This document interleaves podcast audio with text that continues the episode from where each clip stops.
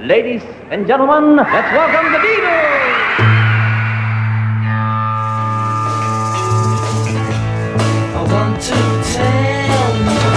About the Beatles, der Podcast zu den Fab Four mit Malte Asmus. It's great, it's sold, it's the bloody Beatles, shut up. One, two, three, four. One, two. Der Reifeprozess der Beatles, der schritt immer weiter voran mit enormen Schritten und nicht immer nur im Viervierteltakt. Auf Rubber Soul, da hatten sie begonnen, die Möglichkeiten des Studios mehr und mehr zu nutzen und das Resultat, das hatte dann ihr ohnehin schon enormes Selbstvertrauen nochmal richtig weiter vergrößert. Und so boten sie auch Anfang 1966 den Ideen ihres Managers Brian Epstein erfolgreich die Stirn. Der hatte nämlich eigentlich einen dritten Film auf ihrer Agenda geschrieben, der dann von einem Soundtrack-Album und einer Sommertour flankiert werden sollte. Doch darauf hatten die vier keine so große Lust, auf Touren sowieso nicht mehr so richtig. We were getting worse and worse as a band while all those people were screaming. It was lovely that they liked us, but we couldn't hear to play. Das machte für die Beatles keinen Sinn und das war nur einer von vielen Gründen, die aus ihrer Sicht gegen das Touren sprach, erzählt hier Paul im Interview für die Anthology. Aber Filme mussten aktuell auch nicht sein. Sie hatten etwas anderes im Sinn, nämlich ihre Weiterentwicklung als Künstler. Und eigentlich wollten sie diese weitere Entwicklung drüben in den Staaten vorantreiben. Sie wollten nach Memphis und dann dort in den berühmten Stack Studios ihr siebtes Album aufnehmen. Eben am Geburtsort von Alben von Otis Redding, Booker T and the MGs in Memphis unter dem dortigen Produzenten Jim Stewart. Aber zum Glück schmissen sie diese Idee schnell wieder über den Haufen, obwohl wir besser sagen müssen, sie mussten sie über den Haufen schmeißen, notgedrungen, weil die EMI dieses Unternehmen schlichtweg nicht bezahlen wollte. Und so blieben sie dann doch in den vertrauten Abbey Road Studios bei George Martin.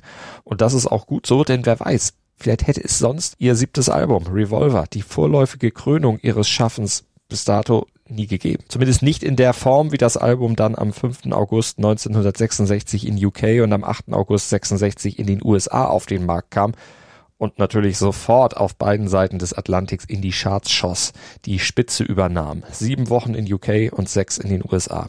Hier natürlich wieder mit einer leicht veränderten Tracklist, aber dazu später mehr. Trotzdem mit einer enormen Wirkungskraft, mit einem enormen Einfluss auf die Musikwelt. Denn die Beatles, die hatten das fortgesetzt, was sie auf Rubber Soul schon begonnen hatten. Das erklärt hier auch Produzent George Martin, den Reeling in the Years Productions.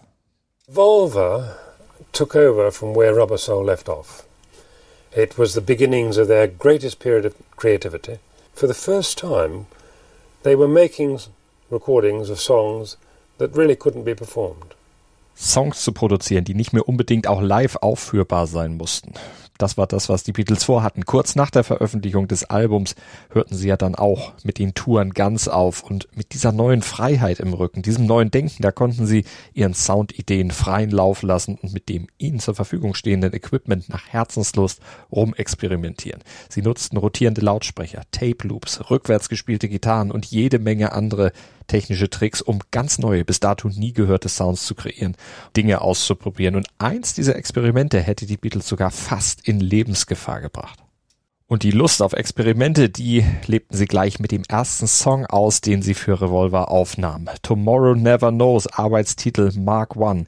Der Song bildete zwar auf dem fertigen Album dann den Abschluss, aber es war die erste Idee für dieses Album, das umgesetzt wurde, und zwar mit vereinten Kräften.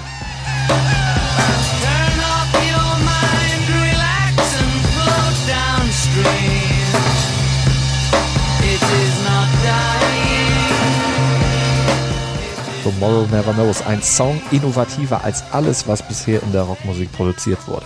Obwohl er letztlich nur aus einem einzigen Akkord besteht. Aber das ist auch das einzig Minimalistische an dem Song. Ansonsten ist alles wirklich experimentierfreudig at its best. Der donnernde Drum Sound, das ist die Basis des Backing Tracks, über den dann sechs Tape Loops gelegt wurden. Eine Aufnahme eines Orchesters, das einfach nur ein H-Akkord spielt. Ein Mellotron, das in Flöteneinstellung gespielt wurde und eins, das auf Violine gestellt war. Dazu noch eine verzerrte Gitarre und der Sound einer Möwe. Die war aber keine echte Möwe, sondern einfach nur eine Aufnahme der Lache von Paul McCartney, allerdings verzerrt und dazu dann noch ein Gitarrensolo von Paul, das rückwärts verlangsamt gespielt wurde und dadurch um einen Ton auch noch runtergesetzt wurde.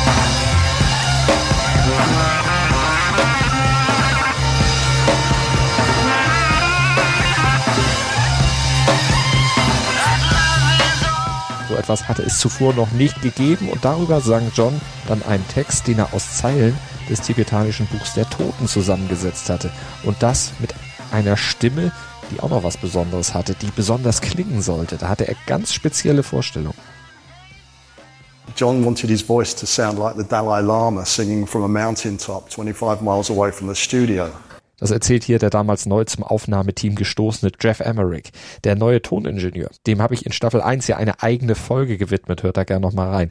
Emmerich musste also für diesen gewünschten Klang sorgen. Er dachte über Johns Vorstellung nach und kam dann auf eine zunächst verrückte, aber im Nachhinein geniale Idee. Luckily for me, looking through that control room window was the revolving speaker from the Hammond organ.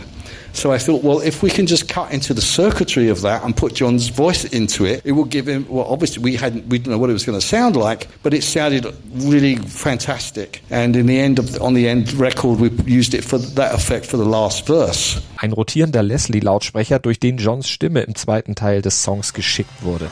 Und der gab dann eben diesen speziellen Sound, als würde John eben von einem Berg rufen.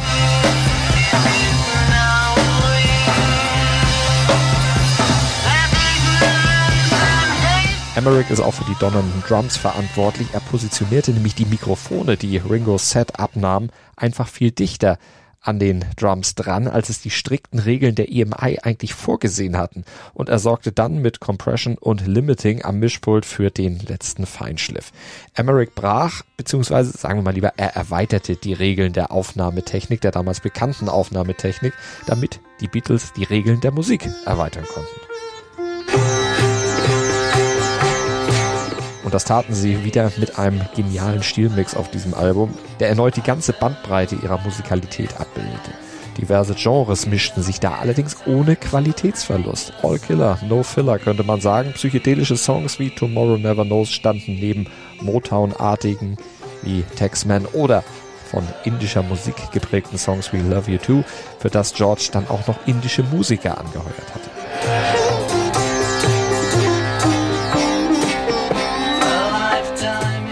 Und auf dem Album gibt es sogar sowas wie ein Kinderlied, Yellow Submarine. In the town where I was born lived a man who sailed to sea. Das sollte der Ringo-Song auf diesem Album werden. Den hatten John und Paul aus zwei eigentlich verschiedenen Songideen zusammengebastelt. Das wurde später auch als Single ausgekoppelt, ging natürlich auf die Eins, aber die Aufnahmen hätten John und die anderen Beatles durchaus auch umbringen können. Denn John, der hatte sich in den Kopf gesetzt, Teile des Gesangs passend zum Thema des Songs unter Wasser einzusingen. Das war jetzt eine Idee, die George Martin ihm dann zwar ausredete, aber Jeff Emmerich, der hatte einer seiner in diesem Fall nicht so genialen Ideen. Er verpackte ein Mikrofon in einem Kondom und versenkte es in einem Milchkarton. Und das Signal war dann aber so schwach, dass die Idee, so aufzunehmen, dann verworfen wurde. Man muss hinterher sagen, zum Glück, denn lange später fiel es Jeff wie Schuppen von den Augen, dass er die Beatles und alle im Studio in tödliche Gefahr gebracht hätte, wenn er das wirklich durchgezogen hätte. Denn an dem Mikro, das er benutzte, war eine Phantomspannung angelegt und damit war das Mikro ein elektrisches Gerät und das in Kombination mit Flüssigkeit, mit Wasser, ja, okay, äh, nicht so wirklich genial, aber zum Glück ging ja alles gut. Und für die Soundeffekte bei Yellow Submarine zeichnete dann gleich eine ganze Reihe prominenter Menschen verantwortlich. Viele helfende Hände waren dabei.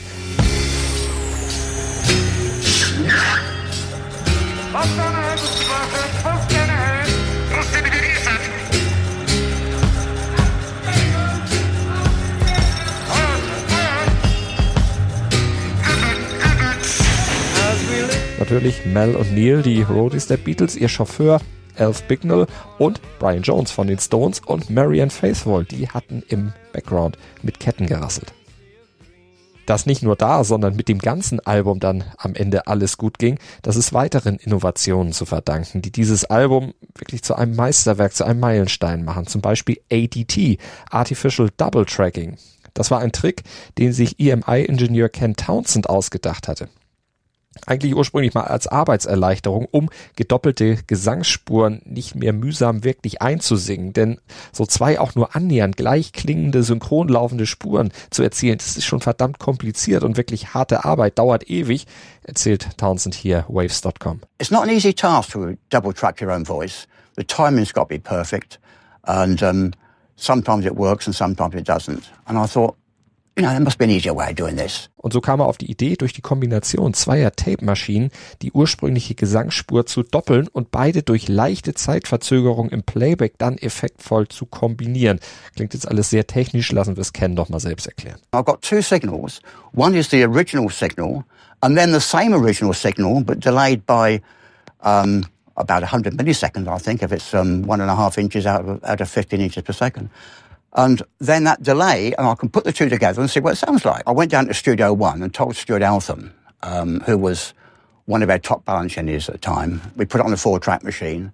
I set up exactly what I thought I wanted to do, and um, tried it, and it was it actually worked quite well. Stuart said, "Well, you've got to give it a name." So he said, "Why don't you call it Artificial Double Tracking. Und dieser Effekt wurde erstmals auf der Single Paperback Writer eingesetzt und dann auf Revolver auch mehrfach verwendet. Vor allem John liebte ADT, denn er mochte seine eigene normale Singstimme ja nicht besonders, aber die durch ADT verfremdete, die gefiel ihm gut. Und ADT hatte noch einen Nebeneffekt, denn um diese leichte Zeitverzögerung beim Playback zu erzielen, da musste Townsend die Abspielgeschwindigkeit der Aufnahmen vergrößern bzw. reduzieren, je nachdem. Und das sorgte für eine ganz neue Soundtextur, die auf einigen Songs von Revolver auch zu hören ist und ihnen den ganz besonderen eigenen Ton gibt. Und dann ist die Sache mit den rückwärts gespielten Tracks dann auch. Rückwärts gespielte Gesangslinien wie bei der Single Rain, der B-Seite von Paperback Writer. Oder rückwärts gespielte Gitarren, zum Beispiel im Solo von I'm Only Sleeping.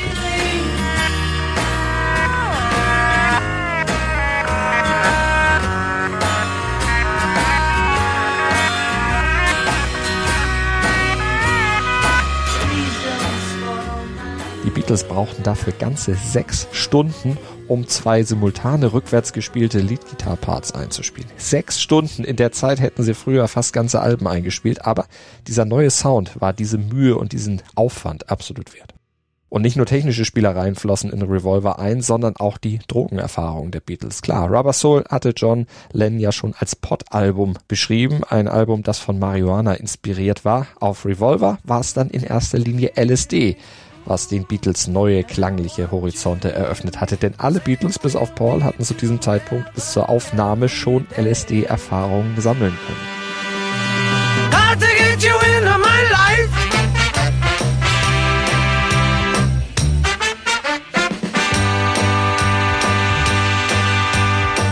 What can I do? What can I be when I'm with you?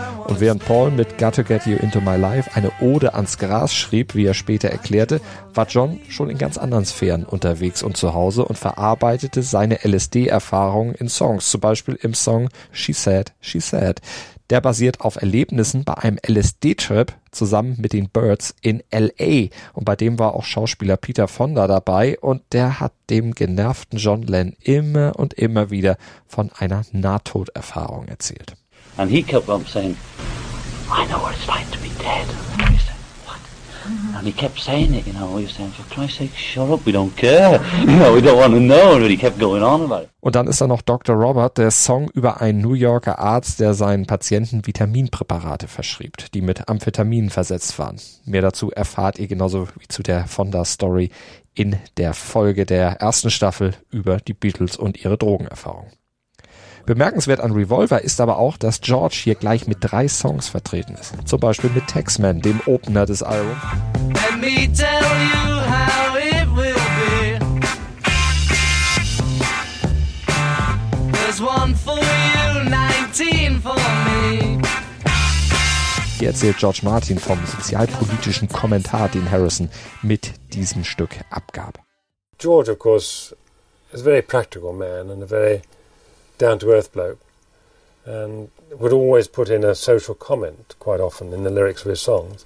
And Taxman was an example of him protesting against the rather ridiculous state of affairs of, of, um, of bureaucracy in England. I mean, he would he would like to have a social comment in some of his lyrics, but his songs were getting much better this time. Übrigens bemerkenswert ist auch der Bass auf diesem Song, diese pumpende Motown-artige Basslinie und dann das Solo mit der Gitarre, denn die Leadgitarre, die spielte nicht etwa George, sondern auch Paul, weil George das Solo damals nicht so richtig hinbekam.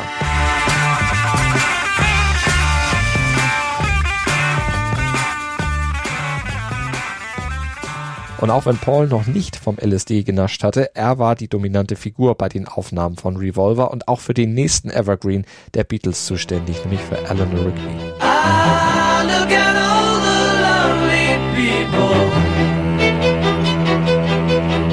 die Einsamkeit alter Menschen, das kannte Paul aus seiner Jugend, als er für alleinstehende alte Frauen einkaufen ging. Und diese Erfahrungen, die verarbeitete er später in diesem Song und die Namen der Protagonisten kamen dann eher zufällig dazu, erzählt er hier dem GQ Magazine. Father Mackenzie in the song, I originally had Father McCartney, but when I came to finish it up with John, I brought it to John and we were playing it around and I said, uh, I don't want to, I don't want to call this Father McCartney because it's like my dad. It just is a bit confusing. So we got the phone book And we just went right down to sort of McCartney, McCartney, McCartney, and looked for something, Mc something. And the next one was like Mackenzie. I said, that's better.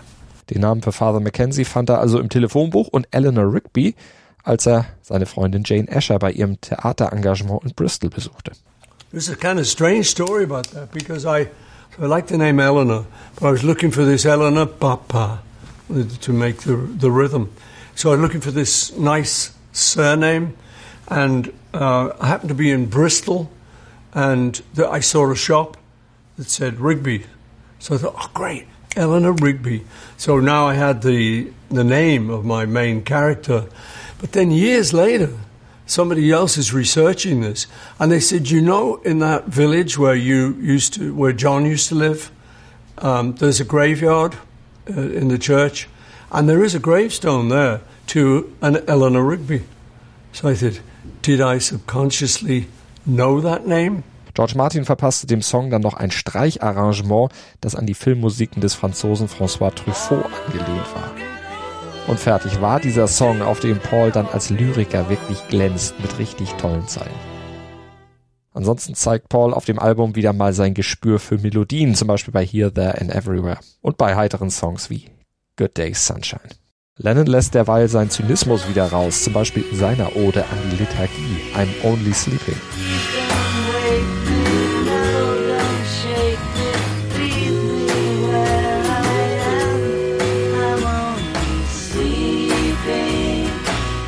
Schlafen, ein Thema, das er für das weiße Album dann nochmal für I'm So Tired aufgreifen sollte. Wie aber sollte dieses fertige Album mit den 14 Songs nun heißen? Es kursierten einige Namensvorschläge damals. Abracadabra war einer, Magic Circles, Beatles on Safari, Four Sides of the Eternal Triangle und warum auch immer Fat Man and Bobby. Der witzigste Vorschlag kam aber wohl von Ringo, denn einige Wochen zuvor hatten die Stones ihr Album Aftermath rausgebracht. Und Ringo schlug daher vor, lasst uns doch unseren einfach After Geography nennen. Am Ende wurde es dann aber Revolver. Warum? Das erzählt Paul hier. We suddenly thought, hey, what does a record do? It revolves, great, you know, and it, so it was a revolver. Hat also mit Waffen nichts zu tun und wie schon bei Rubber Soul kam der Name der Band nicht aufs Album vorne drauf. Stattdessen ein echtes Kunstwerk. Konzipiert und gestaltet von einem alten Freund der Band aus Hamburger Tagen von Klaus Vormann. John hatte ihn angeheuert, erzählt Vormann hier. And I was just really knocked out. I couldn't believe it. And they said, come down to the studio and we uh, play you the tracks we have up to now. So that's what they did. They played me the tracks and the music was so astonishing. This was just such a step into a, into a direction which was not known to pop music at the time. And uh, it was very, very hard for me to... Uh, actually uh, know what was I going to do for that record because this was not a normal pop record. This was something into the future. I had to go home and think of something and I was wrecking my brain. Und heraus kam dann eine Federzeichnung, die mit Collagen echter Fotos kombiniert ein Meilenstein in Sachen Covergestaltung darstellte. Übrigens in schwarz-weiß gehalten, als kleiner Akt der Rebellion in einer Zeit, als alle anderen Cover gerade damit anfingen, möglichst bunt und möglichst psychedelisch gestaltet zu sein. Brian Epstein übrigens, der soll von dem Cover so überwältigt gewesen sein, dass er in Tränen der Freude und Rührung ausbrach, als er es zum ersten Mal sah. Klaus Vormann wurde für das Cover zwar nur mit 40 Pfund entlohnt, aber er gewann damit 1967 den Grammy für das beste Albumcover. Und das unterstreicht nochmal, welche Wirkung dieses Album auch in den USA hatte, obwohl es dort erneut in einer kastrierten Version auf den Markt kam. Capitol Records hatte nämlich mal wieder an der Tracklist gefuscht und I'm Only Sleeping, And Your Bird Can Sing und Dr. Robert einfach vom Album genommen. Denn die drei John-Songs, die waren bereits veröffentlicht in den USA auf der Compilation Yesterday and Today, ein Album, das nur in den USA erschienen war. Und diese Sonderveröffentlichung und Neuarrangements der Alben, das war eine Praxis, die nach Revolver dann aufhören sollte. Denn die Beatles, die unterschrieben 1967 einen neuen Vertrag mit der EMI, der solche Praktiken der Lizenznehmer dann ein für alle Mal verbieten sollte. Und beim nächsten Album wäre der auch komplett kontraproduktiv gewesen, denn hätten Plattenbosse bei Sgt. Pepper eingegriffen, dann wäre das Konzeptalbum ja kein Konzeptalbum geworden. Und wir würden vielleicht heute gar nicht mehr drüber sprechen. Machen wir heute übrigens auch nicht mehr, sondern erst beim nächsten Mal bei I Want to Tell You About the Beatles. Wie baut man eine harmonische Beziehung zu seinem Hund auf? Puh, gar nicht so leicht. Und deshalb frage ich nach, wie es anderen Hundeeltern gelingt, beziehungsweise wie die daran arbeiten. Bei Iswas Dog reden wir dann drüber. Alle 14 Tage neu mit mir, Malte Asmus und unserer Expertin für eine harmonische Mensch-Hund-Beziehung, Melanie Lippisch. Iswas Dog mit Malte Asmus. Überall, wo es Podcasts gibt. Dir hat dieser Musikpodcast gefallen? Dann abonniere, bewerte und empfehle ihn weiter. Mein Musikpodcast.de, Deutschlands erstes Musikpodcast-Portal. Von ABBA bis Zappa. Hast du selber einen Musikpodcast und willst ihn bei uns kostenlos hosten? Klicke einfach meinmusikpodcast.de slash meine-podcasts. Meinmusikpodcast.de, Deutschlands erstes Musikpodcast-Portal.